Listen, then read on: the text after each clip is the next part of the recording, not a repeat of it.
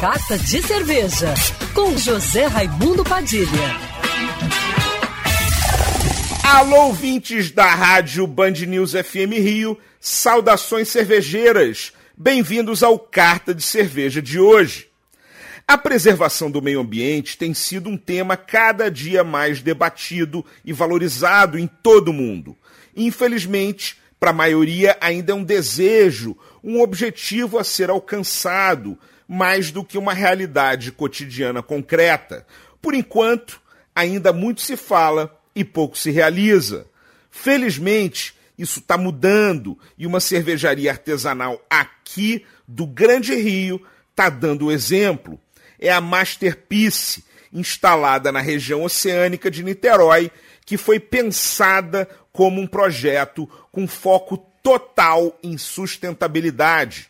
A produção é toda elétrica, a energia vem de painéis solares que cobrem o teto da fábrica, não utiliza plástico e nem vidro para o invase, só latas recicláveis de alumínio, porque elas têm o índice de reaproveitamento que é quase o dobro dos outros dois materiais, e todas essas medidas não enfraquecem o resultado que a empresa alcançou em menos de três anos de operação. Muito pelo contrário, a Masterpiece se tornou recentemente a cervejaria mais premiada do estado do Rio de Janeiro.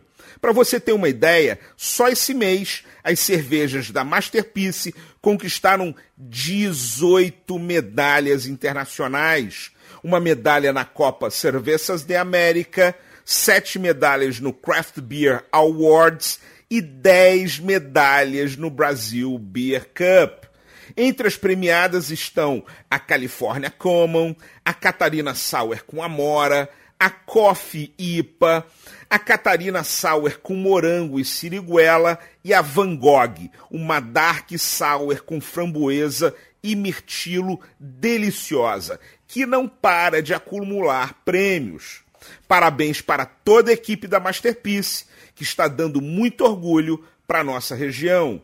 Saudações cervejeiras e para me seguir no Instagram, você já sabe, Padilha Sommelier. Quer ouvir essa coluna novamente? É só procurar nas plataformas de streaming de áudio. Conheça mais dos podcasts da Band News FM Rio.